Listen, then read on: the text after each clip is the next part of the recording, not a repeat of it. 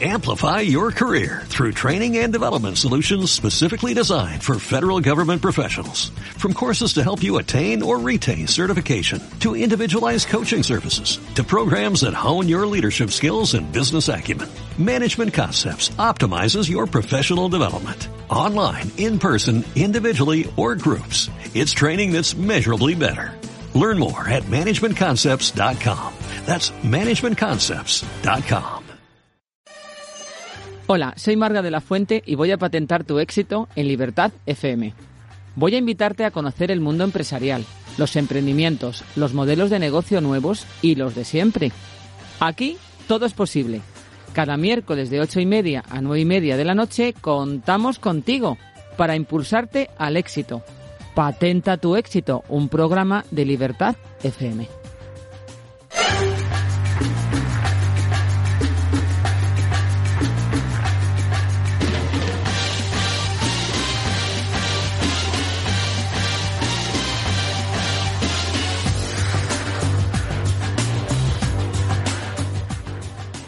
Buenas tardes, queridos oyentes. Soy Marga de la Fuente y os doy la bienvenida, como cada miércoles, a esta fascinante aventura sobre el mundo del emprendimiento y los negocios, que vivimos y viviremos nuevamente aquí, en Patenta tu éxito. Antes de empezar, quiero enviar un cariñoso saludo y mucho ánimo. Estamos pasando por unos momentos muy duros, tremendamente duros, pero seguro, seguro que entre todos vamos a superarlo.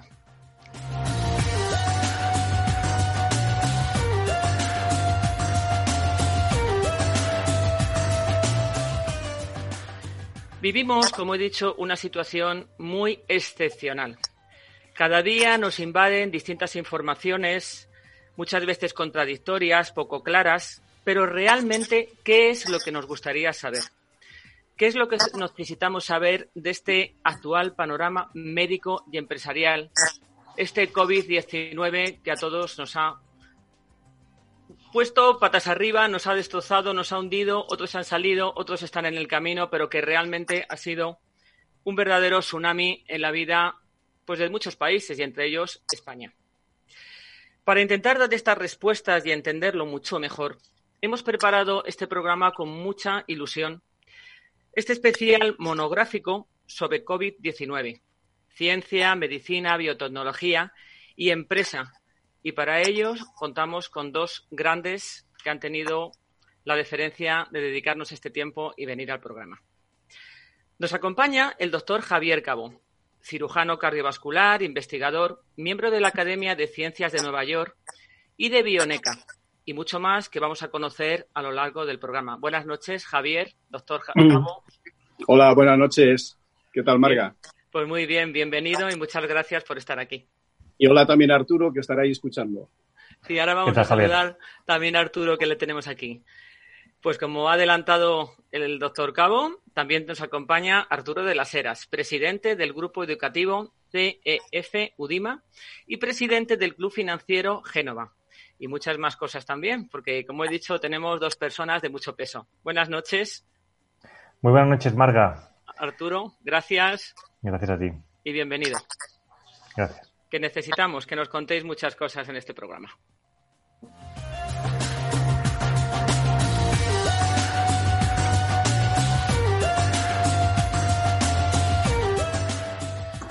Vamos a empezar con el doctor Cabo. Como decía antes, eh, el doctor Javier Cabo es cirujano cardiovascular, investigador, miembro de la Academia de Ciencias de Nueva York y Bioneca, presidente de Medical Technology y de la empresa Quality Advances.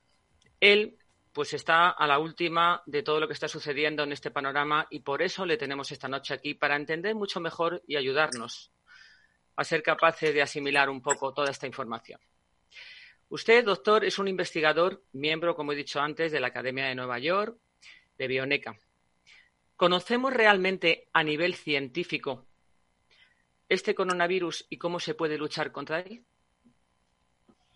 Bueno, eh, desgraciadamente este, este, virus es un virus eh, muy nuevo y la ciencia, aunque ya sabe mucho de él, todavía le falta bastante para poder vencer a un enemigo tan potente como es este, ¿no?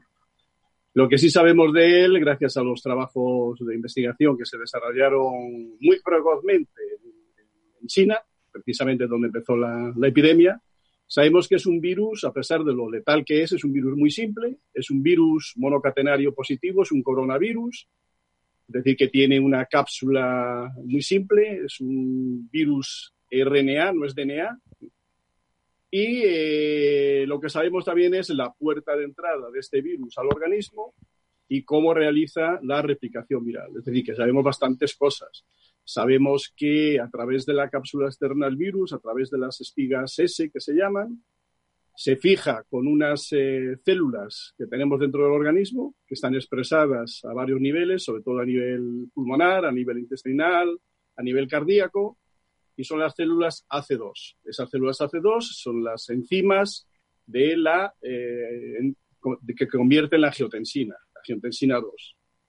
Las células S, las células ACD, estas dos del coronavirus, se unen con las espigas del virus, el virus entra dentro del organismo y empieza a replicarse. Empieza a emitir material vírico en el cuerpo humano y el cuerpo humano entiende que es algo que tiene que, aceptar y empieza a replicarlo. Y empieza el, virus a crecer, a crecer más todo, ya digo, es, gracias a los grandes esfuerzos que hicieron investigadores, un grupo americano, un grupo de la, de la Universidad de, eh, de, de, China, y, es lo que sabemos de él prácticamente. ¿A quién ataca más este coronavirus? Bueno, esa es una pregunta que todavía no tiene una respuesta clara. Es decir, se ve por la incidencia que ataca más es decir, ataca a toda la gente, pero la virulencia es mayor en personas más mayores que en personas jóvenes, por muchos motivos, como veremos. Es decir, pues eh, las personas más mayores eh, tienen una senescencia inmunológica, las personas más mayores tienen más enfermedades eh, crónicas y ataca más a esas edades. Pero ataca por lo general a todos los grupos de población. Pero, sin embargo, parece que la concentración de mortalidad, de pérdidas, está en el grupo de los más mayores. La concentración de mortalidad está en el grupo de mayores de 65 años, correcto. Es decir, eh, pasamos de los, eh, pacientes jóvenes con una mortalidad que no llega al 1%, eh, y cuando pasas de los 65 años supera ya el 15% de mortalidad. ¿Y por qué hay esa variedad de sintomatología? Unas dicen, ¿no? Algunas personas que tienen incluso eh, mm, efectos dermatológicos o síntomas dermatológicos, otros pueden ser pulmonares, respiratorios. ¿Por qué es tan variado? Ajá. Eh, bueno, la variación es porque la fijación, como digo, de este virus a las células eh, humanas lo hace a varios niveles, pero sobre todo a nivel de las células las hace dos y están más expresadas en ciertos órganos. Entonces, eh, puede tener manifestaciones, sobre todo pulmonares, puede tener manifestaciones eh, circulatorias, cardíacas, puede tener manifestaciones intestinales, que son los tres cuadros clínicos más frecuentes en esta, en esta patología COVID-19. Es decir, el virus entra por el aparato respiratorio, el aparato respiratorio empieza a replicarse y lo que produce es una gran tormenta de citoquinas, es decir, empieza a producir eh, alteraciones inmunológicas y esas alteraciones inmunológicas van produciendo poco a poco una sepsis viral y que dependiendo cómo estén tus defensas y dependiendo la carga vírica que hayas cogido, pues tienes unos cuadros clínicos o tienes otros. Se decía al principio, y yo creo que aquí también tiene que ver un poco las informaciones o iniciales o confusas, que era como una gripe. ¿No es verdad? ¿Es una gripe? No, no, no, que va, vamos a ver. Es un virus, eh, la, la, gripe generalmente es el virus de la influenza. Este es otro virus que es el virus, como estamos diciendo, el coronavirus. Es un beta coronavirus. Eh, no, no, tiene nada que ver. Este se parece más al síndrome respiratorios anteriores que hubo en el 2002 y en el 2012, el SERS y el, y el MERS de Oriente Medio y el, el asiático. ¿no? Eh, y tiene una letalidad muchísimo mayor que la gripe. Es decir, la, si quieres, la, la, posibilidad de contagio es mm, algo menor que la gripe, pero luego la letalidad es muchísimo mayor, como se está demostrando. Mucho más si al principio recordamos, ¿no? Había muchas noticias que decían, no, si esto va a haber muy pocos casos, porque esto parece ser como una gripe, una gripe más fuerte y demás, que no ha sido así, claro. Y luego las investigaciones lo han eh, desechado totalmente, ¿no? Claro, porque al principio, como era un coronavirus y hubo dos coronavirus eh, precoces con mucha mortalidad, es decir, una, una gripe no, es decir, eh, decían que era como una gripe porque se esperaba que la mortalidad fuera pues prácticamente como una gripe, pero no es así. Es decir, ¿por qué? Porque los virus coronavirus eh, anteriores, el, que produjo la enfermedad del SARS, el síndrome respiratorio agudo severo, y la que produjo el del Oriente Medio, el MERS, eh, afectaron a muy pocos casos. Enseguida eh, desapareció el, coronavirus del, ambiente. Aunque la mortalidad fue, fue muy grande, pero bueno, no es la mortalidad que tenemos en estos casos. Después nos hemos encontrado que afortunadamente hay muchísimos pacientes infectados asintomáticos, es decir, que lo tienen, lo han, lo han, ah. cogido de una manera o de otra, pero asintomático, doctor, significa que no tienen síntomas, ¿correcto? Correcto, correcto. Hay una variabilidad clínica tremenda, es decir, eh, lo que se está viendo que este, este coronavirus eh, ataca a las personas. Hay personas que no desarrollan síntomas, son totalmente asintomáticos, pero pueden seguir contagiando, que es la gran dificultad que tiene este coronavirus, y como no te enteras de que estás enfermo en algunos pacientes, pues bueno, pues sigues teniendo contacto con los demás y estás contagiando continuamente. Por eso la tasa de reproducción en este caso ha sido muy alta. Después hay otros eh, pacientes que tienen una sintomatología muy leve, prácticamente no se enteran. Algunos, pues bueno, pérdida de olfato, pérdida de gusto, eh, cansancio, eh, fiebre.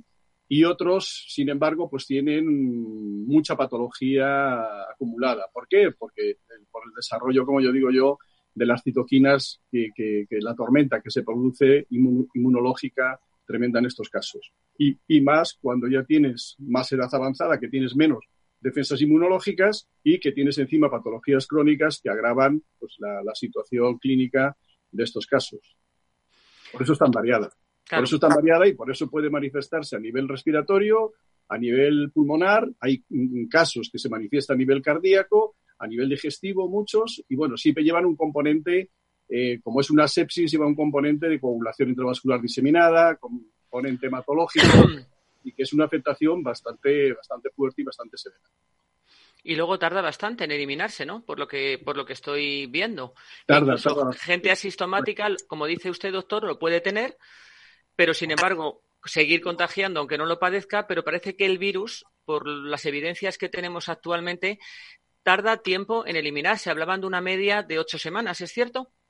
Sí, el problema que tiene a ver que, eh, también, además, es que no se sabe cómo va a estar la inmunidad en estos pacientes. Se está diciendo que los test para detectar si estás infectado o no infectado, test serológicos, eh, sirven para mucho, pero se está viendo que incluso pacientes que han estado contagiados ya hace tiempo vuelven a volver a tener contagio. Es decir, que no hay una inmunidad adquirida prácticamente establecida que se sepa. Es decir, hay pacientes que sí la tienen y otros, como se está viendo ahora, pues pacientes que vuelvo, se vuelven a reinfectar, a pesar de haberse estado infectado antes y que en teoría tenían que tener anticuerpos ya contra este, contra este virus. Es decir, que es un virus bastante complejo. Bastante complejo porque incluso esa inmunidad probada, incluso se hace, o sea, usted se refiere, doctor, que puede haber una persona que se haga una analítica, por ejemplo, una serología, ¿no? que es una prueba que determina eh, qué inmunidad tienes y qué actividad tienes del, virus. ¿Es así? Correcto, Es así. E incluso esas personas que sí que tienen un índice de inmunidad pueden volver a, tener la enfermedad y a contagiarse. Bueno, se han visto casos, es decir, no es una cosa muy extendida, pero se han visto casos de que sí, es decir, que por eso hay una gran incertidumbre en qué va a pasar en un futuro con, este, con esta infección de coronavirus. Si va a haber una, inmunidad eh, adquirida que perdure durante el tiempo o, puede, puede pasar que te vuelvas a infectar cuando haya otro brote de este coronavirus. La verdad que el panorama pinta por lo menos un poco peligroso o por lo menos alarmante, ¿no? Cambio de escenario total en el que estamos metidos. Absolutamente, a nivel científico, médico, social, empresarial, que luego lo tocaremos al final del programa, pero realmente nos hemos encontrado casi con una película. Sí. poco terrorífica. Una película trágica, sí, señor. Una película trágica, efectivamente, con muchas pérdidas además. ¿Valen para algo los test? El hacer eh, los test a la población, ¿usted, eh, doctor Cabo, considera que sería bueno?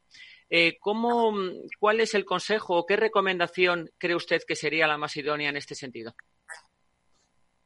Hombre, siendo sensato, lo que hay que mirar es lo que ha pasado eh, en los países en que han realizado los test masivos, como puede ser Corea del Sur, como pueda ser Nueva Zelanda, como pueda ser Alemania, como pueda ser eh, Portugal, dentro de nuestro entorno europeo, como pueda ser Australia, por ejemplo, donde ha habido muy pocas muertes y porque se han podido eh, hacer tratamiento y aislamiento de los pacientes contagiados. En España, si no hacemos test, pues lógicamente no sabemos qué gente está infectada. Es decir, es obligatorio hacer test. Es obligatorio hacer test antes de que, de, que exista, como estamos haciendo ahora, un test con, confinamiento. Es decir, no sabemos qué gente está por la calle, en qué situación está, si son portadores, si son emisores de, de virus, mm, si tienen anticuerpos. Es decir, que es una total, eh, una total irresponsabilidad lo que se está haciendo. Claro, que es una, digamos, es una necesidad primordial el hacer estos test en la población en general, ¿no, doctor? O sea, no hablamos de hacerlo, fuerzas hacerlo, escalonadamente, es decir, eh, pues la, gente que eh, iniciar los procesos eh, industriales, económicos y que empieza a funcionar todos de manera escalonada, es decir, empezar a hacer test pues, con la gente poco a poco para que vaya incorporándose al mercado activo laboral. Y sobre todo, bueno, pues a todos los sanitarios, lógicamente. Sí, que tenemos además el índice más alto de todo el mundo de sanitarios infectados, ¿no? Correcto, más de 45.000. Que verdaderamente es eh, muy, muy triste, por decir algo, ¿no? Una situación muy, muy complicada. Usted es catedrático de Ingeniería Biomédica de la Universidad Católica de Murcia, la UCAM, y también catedrático de Investigación Biomédica de la Universidad UCNE de la República Dominicana. ¿Qué tratamientos específicos tenemos actualmente para luchar contra el coronavirus y la enfermedad que lo produce? Pues desgraciadamente no tenemos ningún tratamiento específico contra este coronavirus. Estamos eh, empleando eh, tratamientos alternativos, tratamientos sintomáticos y tratamientos, pues por ejemplo, que han actuado en otras enfermedades, pues como la malaria. ¿eh? ¿Por qué? Porque hay patologías, por ejemplo, como la malaria, que los protozoos que producen la malaria también tienen afinidad por unas proteínas como tienen este coronavirus. Entonces se pensó en un primer momento que ese tratamiento podía ser eficaz. Se ha empleado de manera masiva a nivel mundial y ahora se está cuestionando porque se ve que los resultados no son, no son nada eh, favorables. Y es más, incluso tiene unos efectos secundarios muy perjudiciales. Eh, usted está. Perdón. Dime, perdona. No, iba a decir que además usted, que además he visto una entrevista, he oído y he visto visualmente una entrevista que le hicieron hace poco, ha propuesto un tratamiento novedoso, ¿no? Como, como cirujano cardiovascular y torácico y director también del Departamento Cardiovascular del Hospital Vitas Nisa de Madrid, que ha empleado también en otros procesos víricos, eh, que puede disminuir de una manera importante la mortalidad que ocasiona todos estos síntomas. ¿En qué consiste este tratamiento y, qué está aprobado por la FDA? ¿Es un tratamiento que ya se está llevando a cabo? ¿Nos podría adelantar algo sobre esto? Sí, este precisamente es eh, pensando en el mecanismo de acción del coronavirus, es decir, por qué el coronavirus este es tan letal, hay que siempre buscar las causas de, las cosas, ¿no? Entonces, este coronavirus, como vemos, es tan letal porque lo que hace es una alteración inmunológica brutal. Hay una tormenta de citocinas total. Lo que está haciendo es eh, eh, eliminando sustancias tóxicas al organismo y estas sustancias tóxicas están produciendo la gravedad del cuadro, tanto a nivel pulmonar como a nivel eh, luego sistémico. Entonces, eh, lo que en su día yo propuse es el empleo de la inmunoabsorción, que es, no deja de ser ni más ni menos que una plasmaféresis, que consiste en eh, pasar la sangre del paciente por una serie de filtros específicos que libere todas estas sustancias eh, tóxicas para el organismo, todas estas citocinas y quimiocinas que se están está produciendo precisamente este, este coronavirus y que es lo que produce la alta letalidad que, tiene. Esto se está empleando ya en bastantes eh, países. Ayer precisamente se publicó en el Journal of Immunology la, alternativa de la, de, la inmunosarción como tratamiento para los pacientes severos de, esta patología y es, como tú dices, es una técnica que está, ha aprobada ya por la FDA y se emplea, bueno, pues en, muchos países, en Alemania, por ejemplo, en Francia, en España me imagino que también. estarán empleándola y la finalidad es esa, es eliminar todos los puntos tóxicos que están agravando la patología. Y una pregunta que nos han hecho muchos de nuestros oyentes que nos han escrito y claro, eh, les preocupa mucho.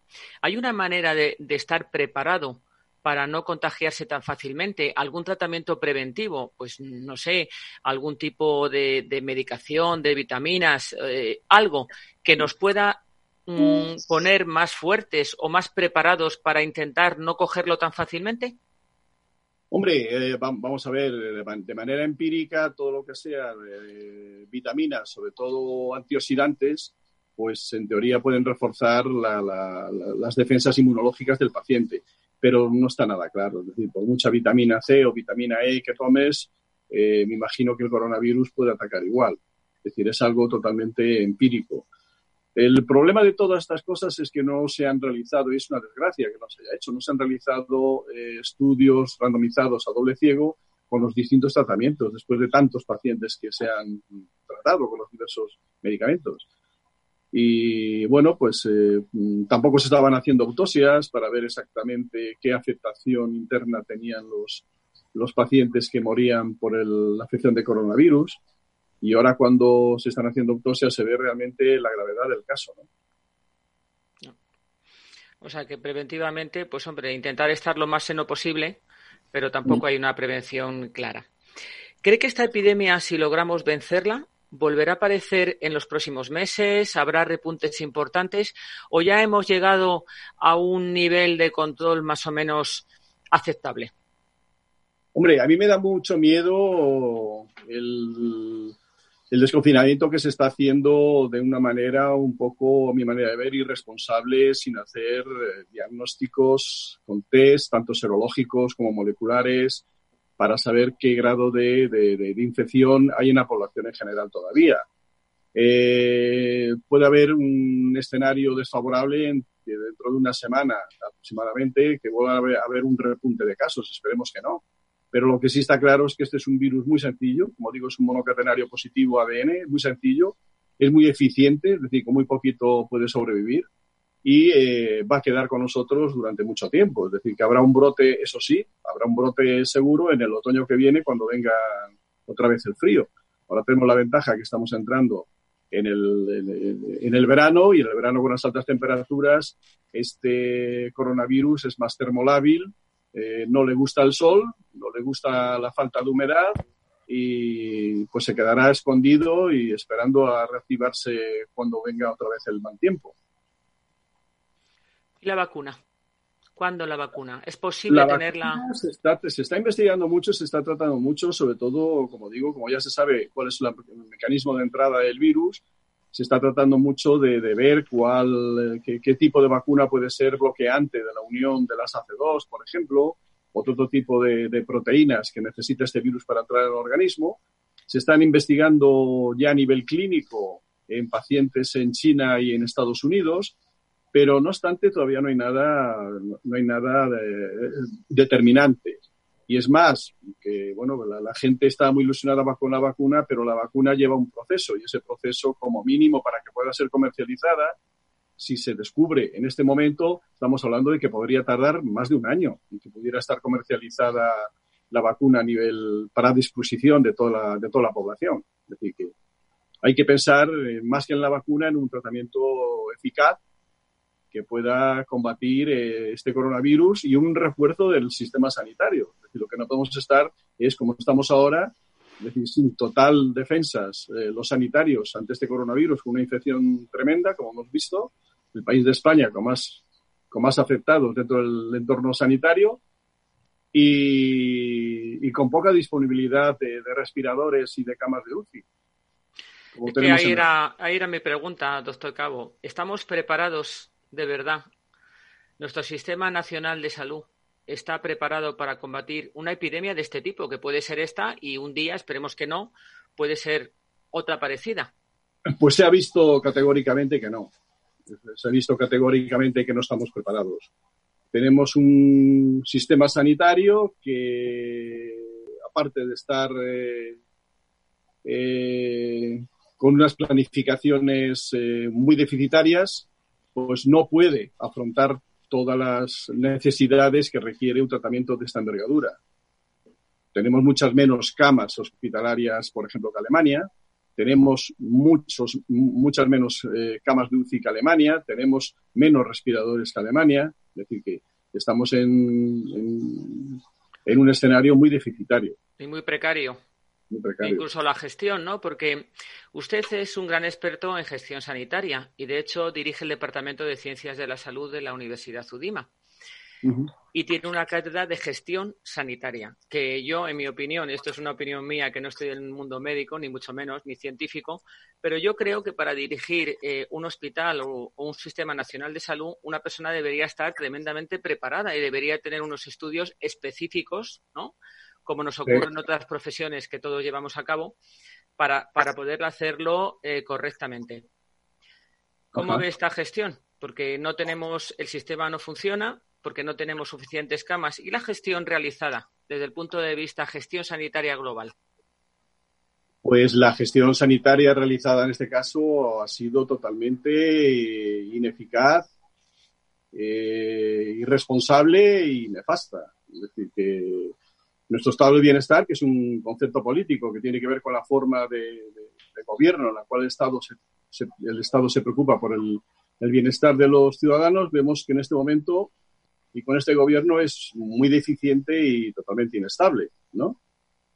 Eh, menos mal que, bueno, pues tenemos unos grandes profesionales sanitarios muy bien capacitados, muy bien formados con el sistema MIR y que también que tenemos unos grandes profesionales pues dentro del, de las Fuerzas Armadas y de Seguridad del Estado, incluso mm, trabajando a expensas de su salud, como hemos visto, y de sus vidas, y esto es lo que realmente nos ha salvado de una catástrofe humanitaria de dimensiones incluso más grandes, ¿no? Pero el gran problema es que España pues, no apuesta ni por la industria, ni por la tecnología, ni por la investigación científica. Ese es un gran problema, ¿no? Estamos en un país que vive del sector de los servicios y así nos va, ¿no? Para hacernos una idea, España con los 47 millones de habitantes, como digo, tiene un porcentaje de, solamente 9,7 camas de UCI por 100.000 habitantes. Y Alemania tiene tres veces más, es decir, 29,2 camas de, de UCI por 100.000 habitantes. En España, con 47 millones de habitantes, eh, tenemos, al parecer, más de 400.000 políticos eh, en nuestras filas, eh, tanto en puestos directos como en organismos oficiales paralelos. Y en Alemania, con casi el doble de habitantes, 83 millones, tienen tan solo 155.000, ¿no? Son datos que son muy relevantes, ¿no? Eh, hay más cargos eh, políticos que médicos, que policías y que bomberos juntos. Esto es impresentable, ¿no? bueno, y los salarios, y perdón, doctor Cabo, los salarios, o sea, lo que se paga A, un, a un médico que se ha preparado y a muchos profesionales que se están jugando, mm, vamos, la vida, porque en este escenario... Eh, nuestros cuerpos de seguridad de Estado, nuestro personal sanitario se ha jugado la vida suya y de sus familias, no solo de ellos, tienen que volver a casa también. Correcto. Pero incluso tenemos una precariedad de, profesionales en el sector sanitario. Es decir, en España hay en total 178.000 médicos, tanto en el sector público como en el privado. Eso es una tasa de 3,8 por, por, por, por, cada mil habitantes. Eh, estamos en el noveno puesto de Europa en el ratio por, por mil habitantes. Y en enfermería no te digo nada, hay 245.000. Es el sexto país de Europa. Y así todo, ¿no? Es decir, que, y luego la investigación, fíjate, en, en, España en el 2008 se invirtió el 1,2% del PIB en investigación. Y comparativa en Alemania, pues se invirtió el 3,3% en su PIB. Y claro, su PIB encima es mucho mayor, mayor que el nuestro, ¿no? Es decir, las diferencias son, son abismales. Y así de abismales luego son los, resultados, es decir, la mortalidad. En Alemania con 83 millones, 6.900 muertos. Y en España, con, con la mitad, 47 millones de habitantes, tenemos más de 25.000 muertos, sin contar los que no están. Bueno, las cifras que se barajan, que tampoco son, parece ser del todo ciertas, ¿no? Que incluso podría ser. esta es otra, esta es otra, que es impresentable la gestión del gobierno que esté ocultando a sus muertos. Es decir, que no se contabilizan los muertos en residencias de ancianos, no se contabilizan a los muertos que, que, que, mueren en su domicilio. Eh, es, es, una gestión totalmente impresentable, ¿no? Entonces, bueno, pues con todo esto, yo qué sé, mis conclusiones es que el estado del bienestar que tenemos está muy mal y que nos sobran políticos por todas partes y nos hacen falta otras necesidades más importantes.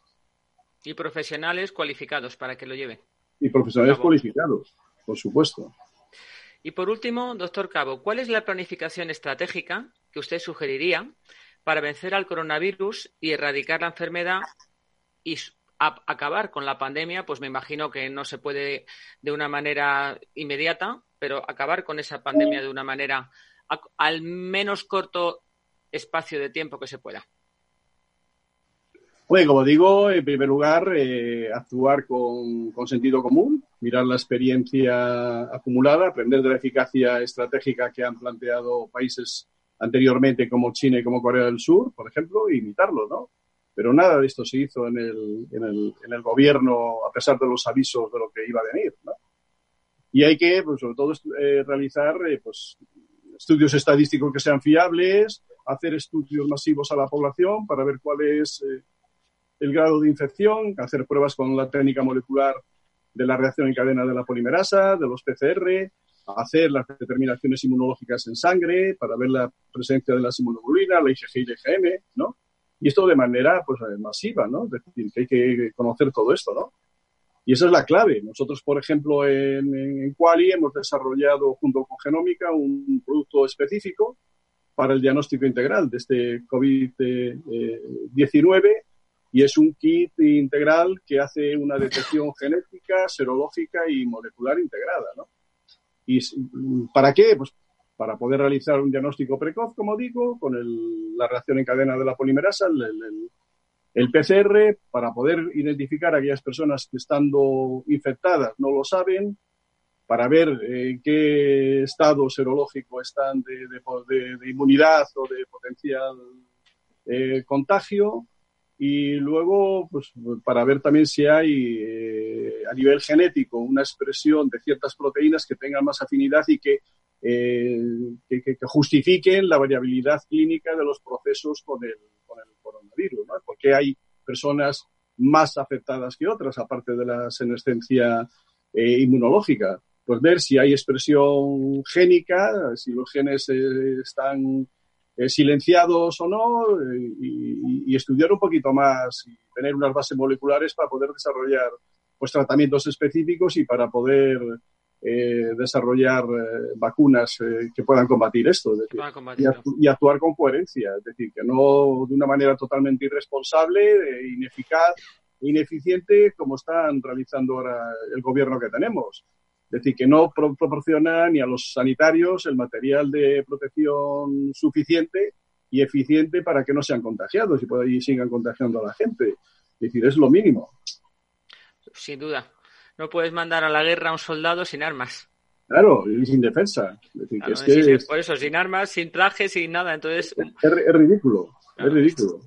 Está claro. ¿Algún consejo, por último, doctor? para estos que, personas, nuestros oyentes, las personas que nos están escuchando. Voy a saludar, si no le importa, porque me lo han pedido a Perú, que nos está escuchando el programa, que están muy interesados, los, la Escuela de Ingenieros, el proyecto VIDE. Eh, y bueno, y un colectivo de médicos importantes del Perú que están siguiendo el programa. Les mando un abrazo. ¿Algún consejo que pueda darnos?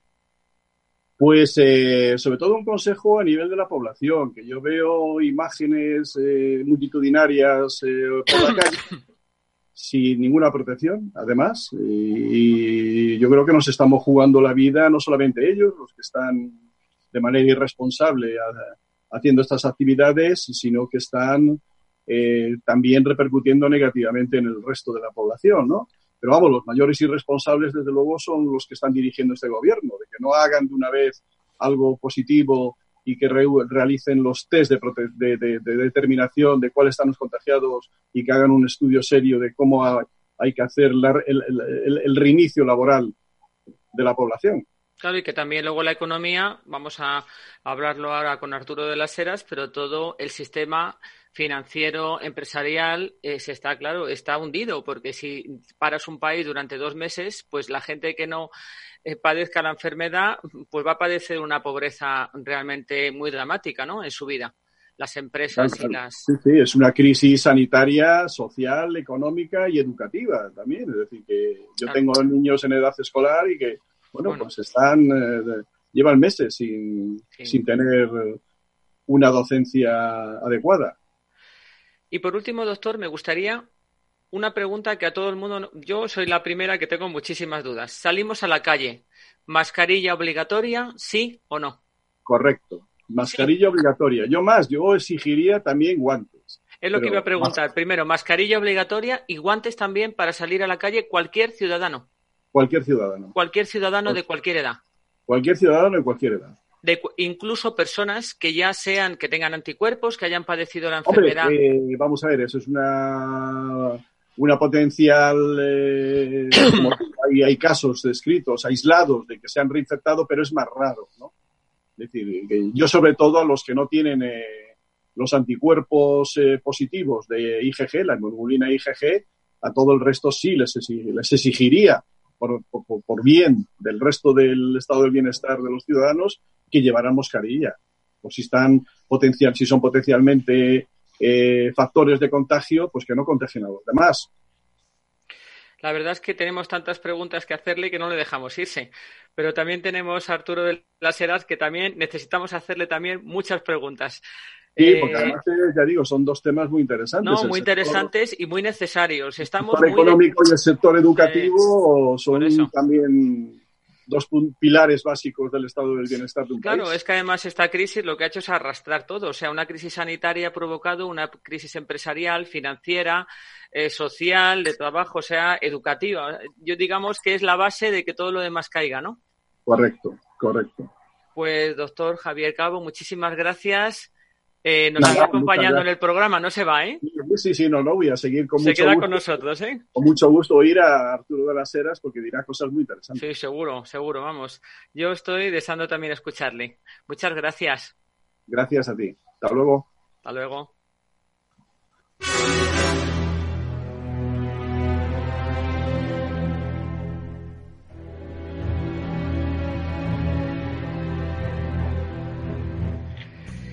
Arturo de las Heras, como les saludaba al principio del programa, licenciado en Derecho, presidente del grupo educativo CEF UDIMA, además presidente del Club Financiero Génova, elegido el mejor empresario del año en el sector de formación en el 2016.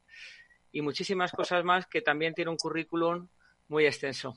Arturo, buenas noches o buenas tardes, porque todavía sí, todavía hay un poquito de sol, eh, o sea que eh, buenas eh, tardes, noches, Marga, Javier y a todas las personas que nos estén escuchando. Yo quería empezar por tus inicios profesionales, que nos contaras un poco.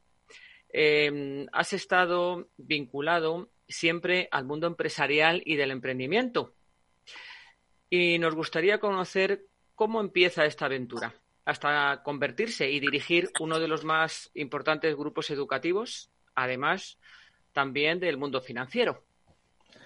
Bueno, pues te, eh, cuento, Marga. Eh, nosotros somos una familia emprendedora. Eh, mi padre funda el Centro de Estudios Financieros, el CEF, en el año 1977 y por eso que siempre, tanto mi hermana como yo, pues hemos estado involucrados con la empresa familiar. Eh, desde que éramos eh, pequeñitos hemos estado ayudando, pues eh, al principio poniendo sellos o ayudando a ensobrar las, revistas. luego a continuación empezamos a ayudar con la, con la información en el centro, pasamos a los departamentos comerciales, luego hemos sido jefe de estudios, mi hermana dirigió la editorial, yo viajé un tiempo a, a la ciudad de Barcelona para ser adjunto al director general de allí para, para conocer cómo funcionaba eh, nuestra empresa eh, mejor por dentro.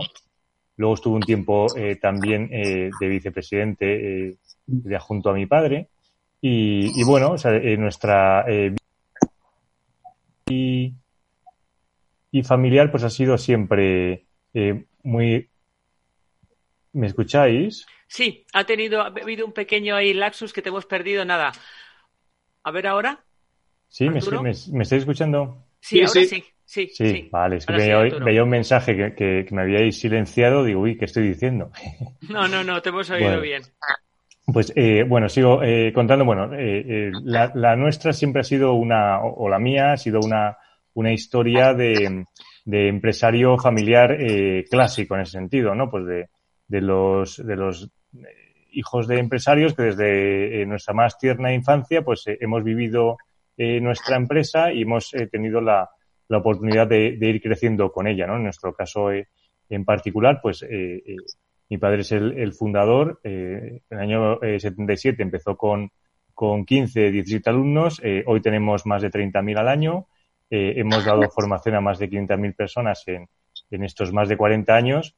Y, y entonces hemos vivido ese, ese crecimiento, ¿no? Hemos ido, tanto mi hermana como yo, creciendo con, con la empresa también.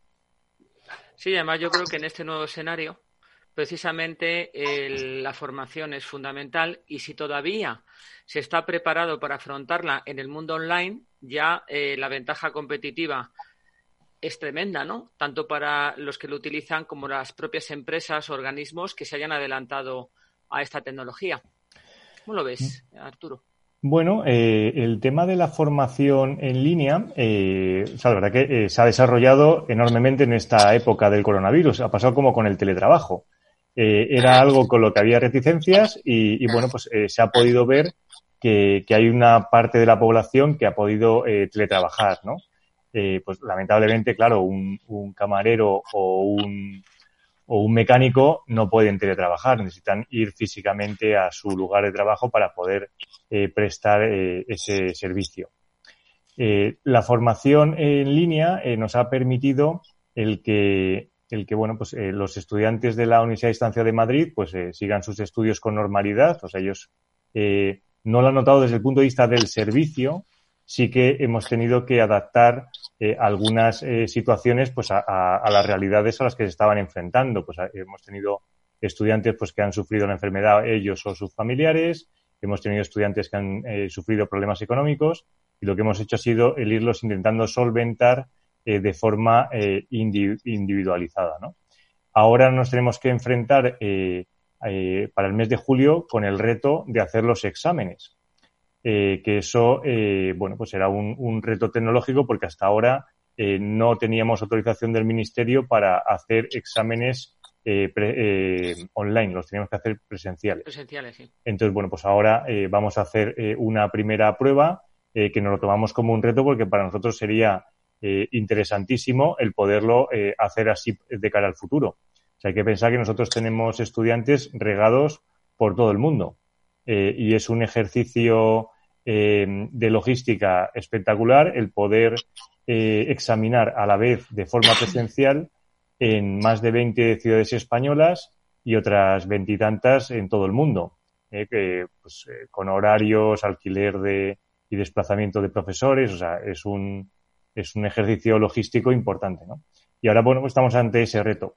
Y luego también hemos, hemos también em, pasado o utilizado la formación en línea para eh, todos aquellos estudiantes que tenemos presenciales en el Centro de Estudios Financieros, eh, estudiantes que son de, oposiciones y también de másteres y de cursos, que estaban asistiendo a clases presenciales y que gracias a la tecnología y herramientas como la que hoy nos permite hacer este programa, como, Zoom, ¿eh? nosotros utilizamos otra, pero es muy parecida a esta que estamos utilizando ahora, pues nos ha permitido continuar con las clases.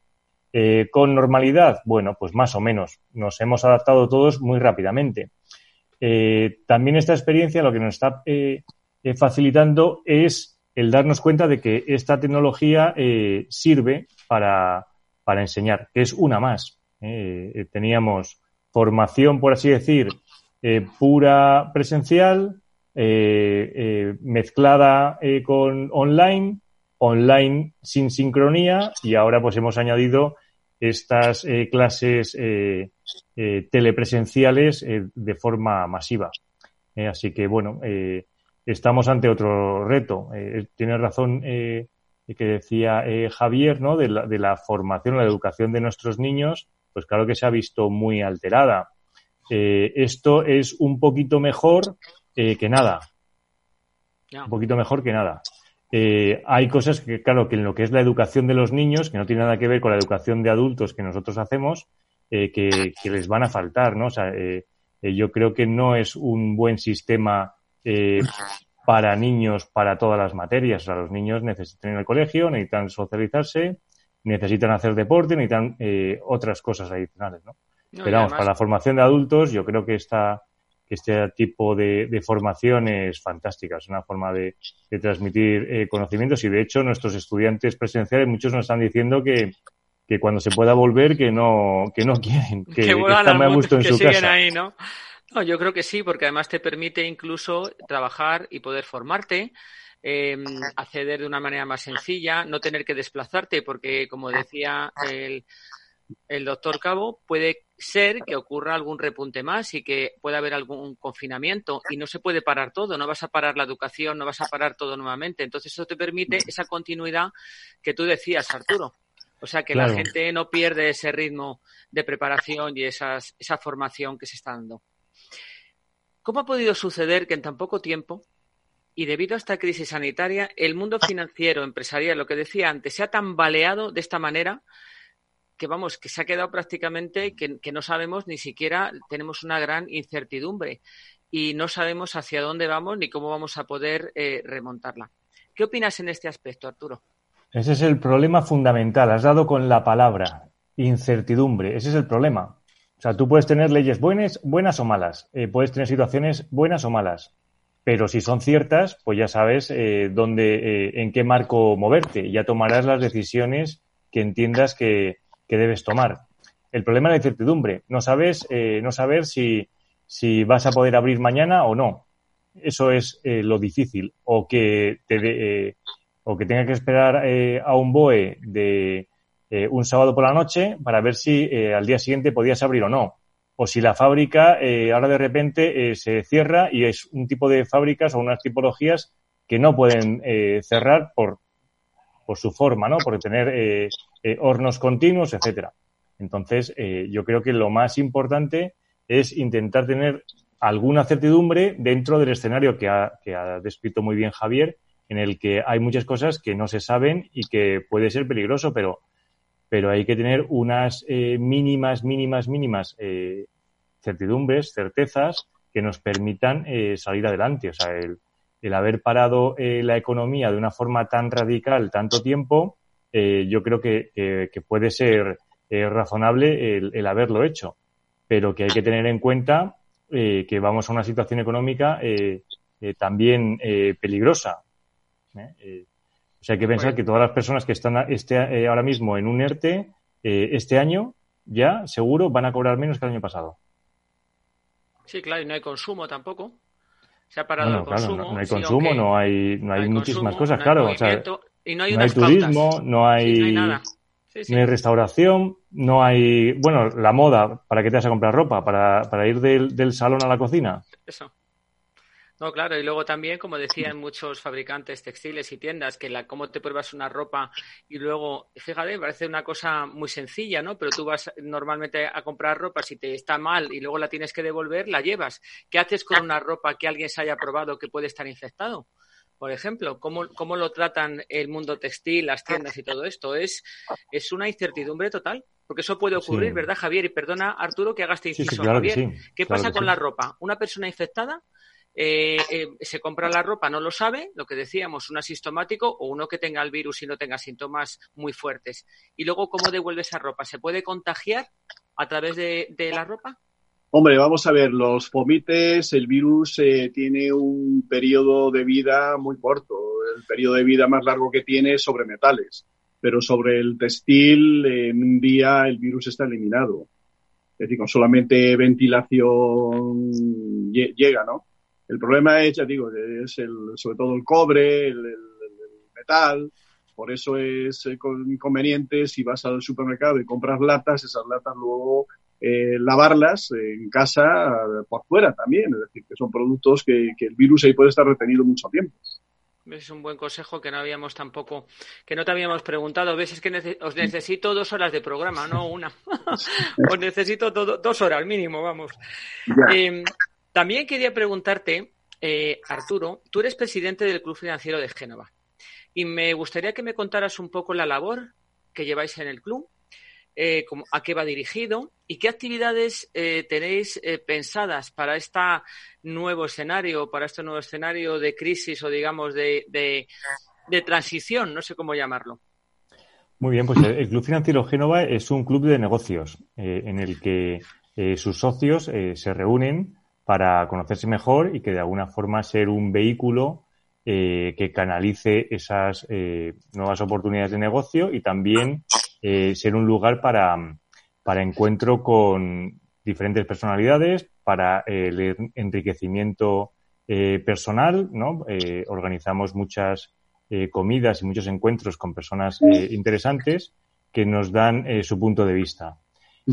La, la, ventaja fundamental es que el entorno del club financiero siempre es un entorno relativamente cercano y, y, pequeño, ¿no? O sea, nosotros eh, invitamos a, un, a un político, invitamos a un empresario, invitamos a alguien que nos dé una ponencia, a una comida y allí eh, te encuentras con otras eh, 30, 40 personas. La diferencia de ir a nuestros eventos frente a otros es que te puedes acercar a los personajes y les puedes conocer.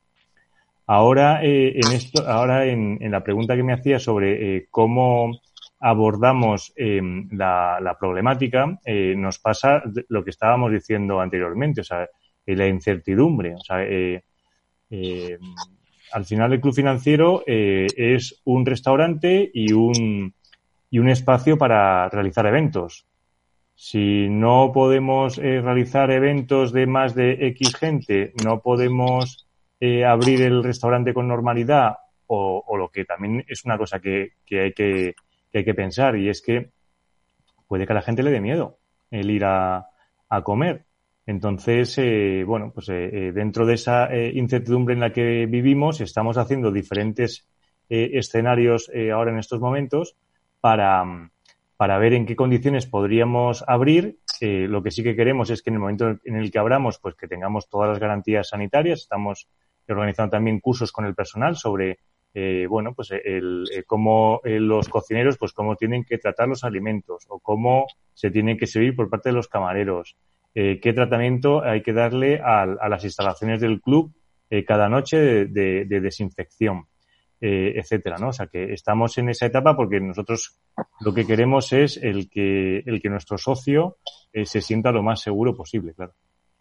Sí, porque la semana pasada tuvimos el Ayuntamiento de Madrid hablándonos, entre otras cosas, de Madrid Emprende, que hacen también muchos eventos, y el propio Ayuntamiento, y nos decía eso también, que estaban ahora mismo en un escenario que no podían pues eh, hacer convocatorias eh, de networking grandes, ni de premios, que estaban pensando que tenían que ser al aire libre, pero claro, en el Club Financiero de Génova, que es maravilloso y tiene una terraza espectacular, que ahí sí se podrían hacer muchas cosas al aire libre, pero claro, no sabemos, ¿no? Volvemos a lo de siempre, no hay pautas, no hay, no hay un camino a seguir, sino que estamos un poco todos, pues a ver qué pasa cada día, ¿no? Y mm, esto también lo que provoca es un desconcierto muy grande en el ciudadano, en las empresas, en los emprendedores y en todo el mundo. Sí, o sea, yo entiendo que, claro, que, que el marco es gigantesco, ¿no? O sea, el, eh, y entiendo que, el esfuerzo que está haciendo el, el gobierno eh, pues es eh, realmente muy complejo. Mm, claro, la cantidad de actividades y, sus, y subactividades es gigantesca, ¿no? O sea, ponerte a pensar si las peluquerías sí, las peluquerías no. y si son peluquerías para animales, y si son, y si es un bar, y si es un restaurante, y si tiene la terraza, eh, lo que sí que yo le eh, puedo achacar un poco al, gobierno es que eh, eh debería de escuchar eh, un poco más a, a, quien sabe, en general. porque hay muchos gremios que, pueden dar sus opiniones y que pueden facilitar un conocimiento más preciso. porque o sea, a veces no digo que, que, no estén contando con buenos técnicos, pero claro, si si, si en lo que es la apertura de un restaurante, por ejemplo, eh, solo te, te, fías de un técnico médico, eh, pues te puede decir, ¿no? Como estamos diciendo, ¿no? El, eh, que la terraza la puedes abrir a un tercio de la capacidad. Pero, mm, ¿quién puede sobrevivir eh, con un tercio de la capacidad de la terraza? Y además, ¿cuánto tiempo? O sea, en fin. Eh, pero o sea, hay, o sea, yo eh, también eh, creo que, que, el gobierno no tiene la culpa del virus. Eso no lo ha inventado nuestro gobierno. Ahora, la forma de gestionarlo Hombre, Es, lo que iba, es lo que iba a meterme yo en el medio. Es decir, el, problema es que el gobierno ha hecho oídos sordos a todas las recomendaciones oficiales que le han venido repetidamente, repetidamente desde el mes de enero, de, desde los organismos eh, competentes, desde la Organización Mundial de la Salud, desde, la, desde los centros de diagnósticos preventivos, desde las universidades americanas, y no ha hecho caso para nada. Claro, luego eh, tenemos eh, otros temas eh, relacionados con las mascarillas. ¿Se usan o no se usan? Los guantes, ¿los usamos o no los usamos? ¿Nos los va a proveer el gobierno o los tenemos que comprar? Si los compramos mal porque estamos quitándoselos, o sea, y estamos compitiendo con el propio gobierno que está comprando para los hospitales. Mm, si los traen a las aduanas, te los pueden requisar. O sea, ¿en qué situación al final te ponen, no? Eh, y luego, bueno, otro tema aparte es eh, eh, cómo se gestionan las compras. yo creo que un, que un Estado como el español, con el potencial que tiene y, nuestra, nuestro nivel económico, mm, tendría que tener resuelto ya el asunto de, de tener mascarillas para sus sanitarios, tener un buen material de protección y también para los ciudadanos. O sea, decir, oye, pues si hay que hacer los test, pues consígalos. Si es que mm, eh, todos hemos recibido montones de catálogos de, test. Si es que cualquier particular, y no somos nadie, tenemos acceso a todo. ¿Por qué el gobierno no? Bueno, y que hay gente que también, perdóname Arturo, que tampoco no, hay gente que lo está haciendo y lo puede pagar el hacerse un test y hay, gente que no puede. Pues son cinco de familia y, y, una prueba media te vale X lo que sea, pues a lo mejor no tienes el poder económico de hacerlo y lo necesitas. Claro, efectivamente, pero eso, eh, pero para eso tenemos el Estado que, tenemos, que tiene que ser capaz de poderlo hacer. Sí, es lo que estoy diciendo yo, que estamos en un estado de bienestar. Entonces, el, el, Estado en sí, el gobierno, tiene que velar por los ciudadanos. Y para que haya reactivación económica, para que haya reactivación social, para que haya reactivación educativa, todo depende del grado sanitario de la población. Todo lo que tienes que saber exactamente en qué situación está tu población de ese riesgo sanitario. ¿Hay potenciales eh, factores contagiosos o no? Pues lo vamos a empezar de nuevo. Lo que tienes que hacer es test para saber qué personas pueden contagiar y esas personas que pueden contagiar las tienes que aislar. Al resto no. El resto de las personas que estén libres, que tengan ya eh, sus anticuerpos con las inmunoglobulinas G, esas personas pueden empezar a hacer activación económica. Y el resto, pues hasta que no tengan las inmunoglobulinas eh, G activadas y desactivadas las M, que son las que indican que tienen infección, pues tienen que seguir confinadas en casa, pero no todos, rutinariamente. Es decir, que todo está, de, todo está eh, con, un poco de sentido común se hacen las cosas. Lo que pasa es que este gobierno es un gobierno de ineptos ineficaces incompetentes, irresponsables, por no decir otros calificativos. Sí, bueno, o sea, eh, yo eh, creo que, ahí eh, ha faltado esa labor de decir, oye, vamos a ser todos los que emprendamos esto, o sea, el, el, ponerte a comprar y buscarte ahí intermediarios, cuando, oye, si es que España tiene unos empresarios gigantescos que tienen intereses en China, que están allí instalados, es que un corte inglés, pero es que el corte inglés por lo menos tiene 100 personas trabajando allí comprando todos los días. O sea, no es más fácil el ir al corte inglés y, plantearle a sus dueños, oye, mira, tenemos esta problemática, echadnos una mano, vamos a buscar buenos proveedores. O a Inditex, si es que tiene hasta fábricas allí. Oye, mm, si es un tema un poco de, gestión. Sí, y además sabes también, Arturo, que yo creo que también le da la oportunidad a que se reactive la economía. Muchas fábricas textiles que están cerradas o están eh, trabajando un 25% pueden perfectamente fabricar muchas de las cosas que nosotros necesitamos. Entonces, también de esa forma dejarías el dinero en España, digamos, y activarías la economía a esas personas que a lo mejor pueden perder en el sector del turismo. O sea, mucha gente puede mm, eh, reincorporarse a otros puestos de trabajo y no necesita tampoco una preparación muy larga en el tiempo, ¿no? Eso es, eso yo creo que es una de las claves. Bueno, o sea, eh, eh, eso tenemos que ver cómo hacerlo, ¿eh? Eh, porque ahora nos vamos a encontrar eh, con un problema con la fruta, por ejemplo. Eh, ¿Quién la va a recoger? Efectivamente. Y, a qué precio estamos dispuestos a pagarla? porque nos estamos encontrando que, viene fruta de Australia, fruta que tenemos colgando los árboles en España. Mm, ¿Por qué? Pues porque no, no tenemos quien la recoja. Quien la recoja. y el consumidor también es un poquito culpable porque eh, claro, si queremos comprar lo más barato posible, eso luego eh, no, no casa con que queramos que, que se fabrique en España a un precio tres veces más alto tenemos que despedir el programa. Mi técnico, nuestro técnico, mm. nos está diciendo que nos queda menos de un minuto. Eh, yo os emplazo para que volváis, por favor, a Patenta tu éxito, que nos contéis muchas más cosas. Lo necesitamos ahora más que nunca. Ha sido, bueno, un enorme placer, Arturo de las Heras, doctor Javier Cabo, y yo creo que tenemos que ayudar mucho más. Y para eso os emplazo a que volváis. Pues encantadísimos. la palabra. Pues muchas gracias eh, a nuestros seguidores y oyentes. Les mandamos otro enorme abrazo. Que se cuiden mucho, que hagan caso a todo lo que el doctor Cabo nos ha dicho y le, os iremos dando información y además lo publicaremos en redes para que estéis informados, no desinformados. Buenas noches. Muchas gracias. Amplify your career through training and development solutions specifically designed for federal government professionals. From courses to help you attain or retain certification, to individualized coaching services, to programs that hone your leadership skills and business acumen, Management Concepts optimizes your professional development. Online, in person, individually, or groups. It's training that's measurably better. Learn more at managementconcepts.com. That's managementconcepts.com.